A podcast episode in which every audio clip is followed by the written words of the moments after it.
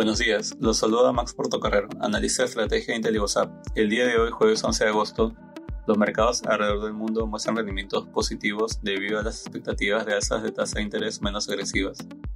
En Estados Unidos, los futuros americanos avanzan, siguiendo las ganancias del día de ayer, luego de informarse que la inflación se desaceleró más de lo esperado en julio. Asimismo, resultados corporativos por encima del estimado por el mercado también impulsan los retornos positivos de los futuros. De este modo, Disney reportó un número mayor de suscriptores que sorprendió al alza, junto a mejores ganancias e ingresos que superaron las expectativas. Así, la compañía comentó también que aumentaría los precios de su servicio Disney Plus. En el plan económico, el índice de precios al productor presentó un ritmo de crecimiento menor al esperado y el registro previo en julio.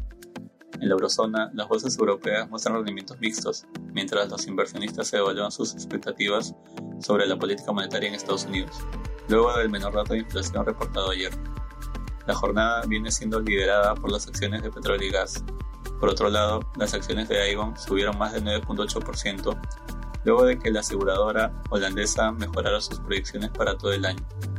En Asia, las acciones cerraron al alza, siguiendo los repuntes vistos en Europa y Wall Street. El índice chino de Shanghai subió 1.6%.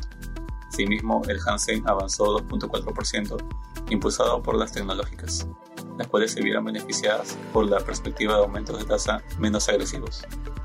Respecto a commodities, el precio del oro avanza, asimismo el precio del cobre sube ante las mejores expectativas económicas.